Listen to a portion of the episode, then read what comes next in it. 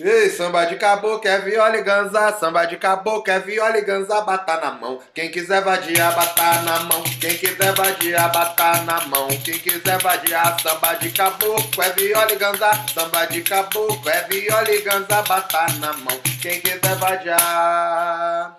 Certo? Fala galera, muito bem-vindos aí. E hoje a gente tá fazendo um pouquinho diferente. Como tiveram muitos pedidos da galera mais nova, e isso era uma coisa que não tinha acontecido antes. É... A galera quer saber quem são as pessoas que começaram primeiro na casa de Tapera, quem são as pessoas do grupo mais avançado, como eles estão. Bota aqui no nosso grupo para cantar samba com a gente, vamos ver se é isso tudo mesmo. Enfim, várias vários questionamentos aí da galera querendo saber realmente o que é o nosso trabalho, o que a Casa de Tapera construiu e se essas pessoas realmente entenderam alguma coisa, assimilaram alguma coisa. E a gente resolveu começar aí com o nosso querido Serjão, que a gente já tem uma amizade aí já de muitos anos, né? Tanto dentro da capoeira, dentro de candomblé, amigos pessoais, enfim. A gente já se conhece há muito tempo.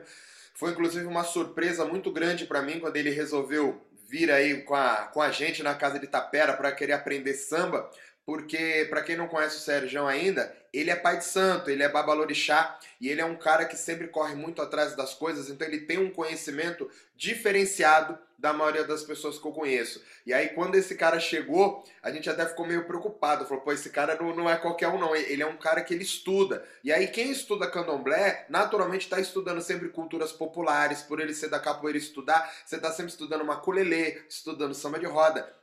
Então a gente sabia que seria é, um, um um, uma pessoa desafiadora ali no sentido de, de poder levar informação. E ele foi também uma das pessoas em que o método foi testado, né? Porque se tivesse ruim, ele seria um que tivesse, teria falado, teria. E na verdade ele teria não ficado, né? No, no, no processo. Mas e aí, Sérgio? Conta pra galera aí um pouquinho de você, como que você tá passando aí essa, essa quarentena. Conta pra gente. Vamos lá. Essa quarentena, ela foi ruim, e maravilhosa, Mesquita. Foi ruim por estar preso, mas maravilhoso por ter encontrado a casa de Tapera. Eu falo para muitos que me conhecem, me procuraram, que a casa de Tapera, as nossas aulas foram assim é, mais do que sensacionais, porque trouxeram uma motivação não só para mim. Para quem não me conhece, eu tenho dois meninos, né? E até os meus filhos, com as aulas, escutando, a gente treinando a história da, da do samba e tudo, eles ficavam escutando e terminando as aulas queriam cantar os sambas comigo, praticar os sambas, né? Então isso foi assim sensacional, foi maravilhoso, né? E estar com vocês, pessoas como você mesmo disse, já se conhecemos há tempos, pessoas idôneas, pessoas com seriedade. Como você me falou, eu sou um pouquinho chato, gosto da seriedade das coisas, né? É, saber por que veio, por que foi, porque todo mundo só gosta do meio. o começo e o fim ninguém quer saber, só quer o meio, né? Então isso me cativou muito, me cativou muito a história toda relacionada, né? Como o Tata, Mestre Minduim, ou seja, pessoas assim, Chayane, a Bebê, pessoas é, sem, não tenho nem o que dizer o quanto eu carrego de admiração por todos vocês da Casa de Itapera e a felicidade de estar aqui aprendendo com vocês. A admiração é toda nossa, Serjão. E agora, vamos lá, vamos para o nosso bate-papo. Eu quero saber o seguinte: você é um cara que já tem muitos anos de candomblé, tem alguns anos de capoeira também, bastante, mas é, você naturalmente já fazia samba de roda quando você chegou, porque a gente inclusive já fez samba de roda juntos há muitos anos atrás, então você já fazia. E aí quando você chegou na casa de Tapera, obviamente você veio para ver qual é que é, né? Falou, legal, os caras estão falando aí, eu vou lá ver o que, que é. Mas você não sabia. E aí, é, qual é a expectativa que você tava de quando você ouviu? Né, falou, tem uns caras ali falando sobre samba, e quando você chegou lá, você viu que era realmente aquilo que você procurava. E eu digo isso porque você ficou, né? Porque se não fosse, você não teria, teria agradecido, bastante valeu, galera, dado qualquer desculpa e saído. Então, falando especificamente aí dessa parte da, da Casa de Itapera, da sua chegada, qual era a expectativa, o que você pensava e o que você acabou vendo? O que eu vim buscar na casa de Tapera assim que eu, eu vi o anúncio. Falei, eu preciso de encontrar fundamentos. O que, que seria isso? não basta só bater o pandeiro, bater o atabaque, porque isso eu já tinha visto em tudo que é lugar. Eu queria entender o porquê que se batia o atabaque daquele jeito naquele momento e o pandeiro, o porquê da do samba, como as meninas projetavam o corpo e tudo.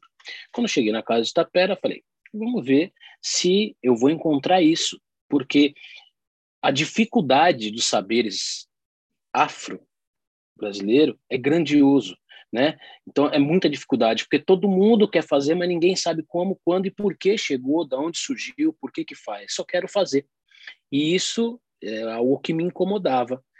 E comecei com a Casa de Tapera, onde muitas e muitas e muitas perguntas e questionamentos meus foram respondidos através de variáveis, de vários tipos de samba, como vocês apresentam, não só apenas uma linha. Então, um complementando o outro foi me agregando e trazendo isso. Eu buscava entender o porquê. Eu não queria apenas bater a lata. Já toquei na noite samba, já, mas não era isso. Não queria bater lata, eu queria entender o porquê. E foi isso que eu encontrei na casa de Tapera, tá? É, por que, que a menina samba daquele jeito? Por que, que isso é uma cantiga de chegada? Por que, que é, isso, essa cantiga, por mais que pareça tranquila, ela é está fazendo um esparro, né? Então tudo isso que eu vinha buscando com mais profundidade, eu encontrei aqui na casa de Tapera. Perfeito, Sérgio. Aí, como eu falei antes, você é um cara que já tem uma caminhada longa aí principalmente dentro de capoeira, candomblé, inclusive tocando na noite, você tocava, eu, eu nem falei sobre isso, mas falando de samba de roda, qual que foi o seu, o seu caminhar ali dentro do samba de roda? Claro que isso é uma coisa de vivência, né? Sempre esteve lá desde quando você chegou. Mas dentro desse sempre esteve lá, aonde você acabou se achando ali no meio? Falou, pô, vou colar em fulano ali para aprender samba de roda, porque foi igual capoeira, né? Pô, fulano ali sabe capoeira, eu vou lá na academia de fulano. Qual que foi esse seu caminho no, no samba de roda? Vamos lá. O caminho foi o seguinte: eu já tocava na noite, eu tinha visto alguma coisa, porque aparece um ou outro. Mas o que me tocou mesmo foi quando fui para casa de minha mãe na Bahia, em Muritiba. E aí lá tudo é samba. A gente parava, acabava o candomblé, né? Acabava a festa, pegava um prato, pegava uma lata e tudo é samba. Começava o samba de roda mesmo, não o samba é, partido alto nem nada daquilo que eu estava tão acostumado. E eu falava, poxa, mas isso é lindo demais, porque estava dentro da, do, do, meu convívio religioso, de fé, e ainda com todo aquele povo ali, então aquilo despertou mais curiosidade ainda. Eu já tinha uma certa curiosidade, mas eu não tinha é, a oportunidade de estar mais próximo. E quando eu chego na Bahia, os meus mais velhos, tudo fazendo samba. Então acabou de louvar, acabou tudo. Agora vamos louvar a gente, vamos fazer o samba, fazer, trazer alegria. E aí foi o que me falou, eu preciso aprender mais sobre isso, poxa, faz parte da minha história, tá dentro de tudo. Como que eu não vi isso melhor ainda? E aí começou uma cobrança de querer entender melhor.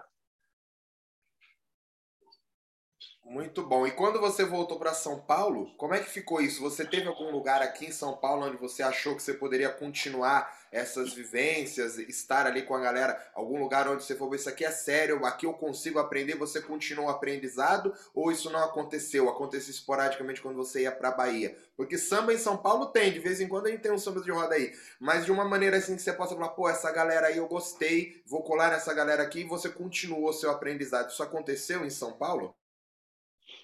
Então, em São Paulo, eu vi alguma coisa só na casa do mestre Ananias, né? Que eu, eu ia lá de vez em quando, nos aniversários dele, tudo.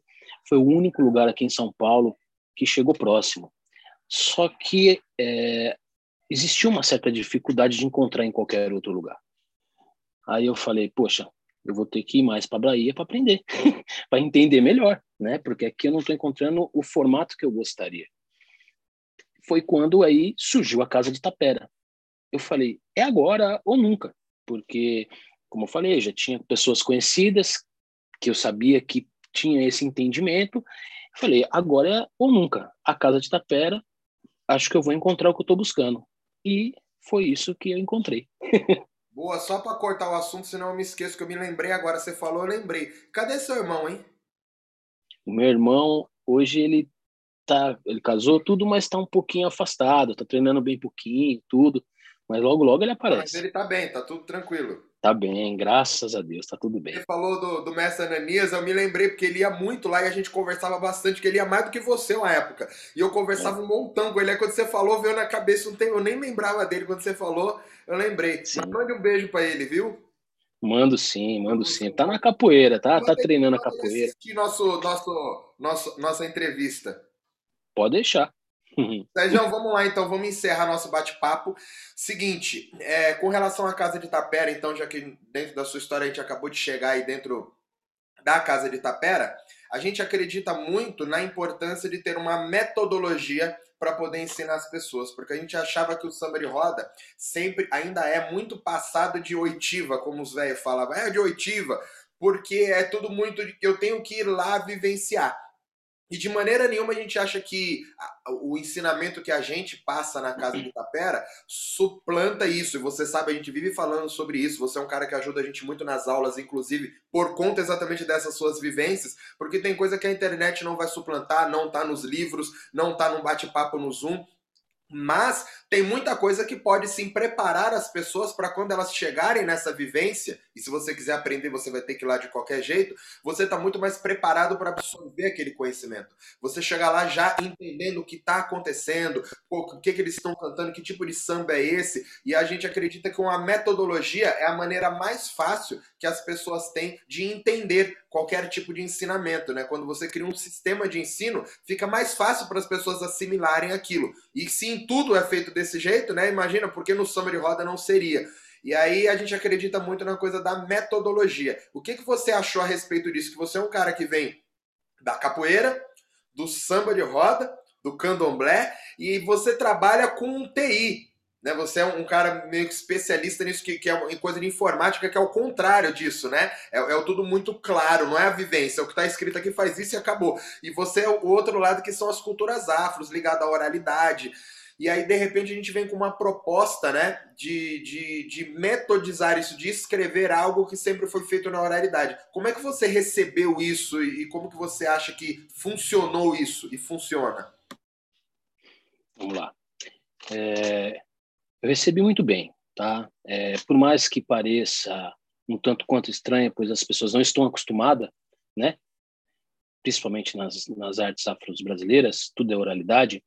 A metodologia Casa de Tapera me fez absorver muito fácil aquilo que eu precisava, entender o porquê, né? Onde é, se explica ah, o que é o samba do machucador, o porquê o machucador, porque não adianta eu falar dançar ou cantar o samba do machucador sem entender quem era o machucador, o que será que é isso, né?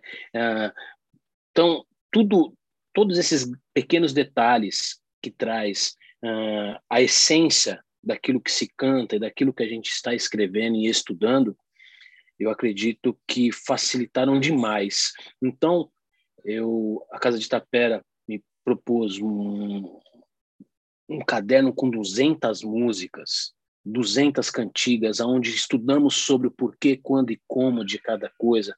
Então, não vou dizer para você que sou um sambador, mas hoje, se eu chegar em qualquer roda de samba, a primeira coisa que eu vou escutar é onde, qual é o momento do samba. Se é o momento da chegada, se é o momento que está acontecendo esparro, se já está todo mundo indo embora. Então a Casa de Tapera me propôs tudo isso, esse tipo de conhecimento, que se faz necessário, aí como você me contou toda a história, na minha cultura, que é o candomblé, como a nossa, a nossa cultura do candomblé, a nossa cultura da capoeira, que infelizmente também está um pouco perdida nessa questão. Muita gente escuta e nem sabe o que está se cantando. E em tudo na nossa vida, né? Se a gente não souber o que está acontecendo, como é que eu vou me enfiar? Então, a Casa de Tapera me trouxe essa segurança. Eu posso não ser sambador, posso não ser o cantador e nem o tocador, mas eu sei o que está acontecendo naquele momento. Isso já é o princípio de tudo. Eu sabendo o que está acontecendo, eu sei como me portar com aquela situação. É a nossa bússola, né? É sempre importante ter uma bússola, saber para onde aponta o meu norte, que é para onde eu tenho que ir. Por mais que a caminhada seja longa e ela é, você sabendo onde está o norte é sempre mais fácil. Bom, galera, queria conhecer, a galera que queria conhecer os nossos mais velhos, os primeiros alunos aí da nossa escola, tá aí com vocês o Serjão, o famoso Trinca Ferro.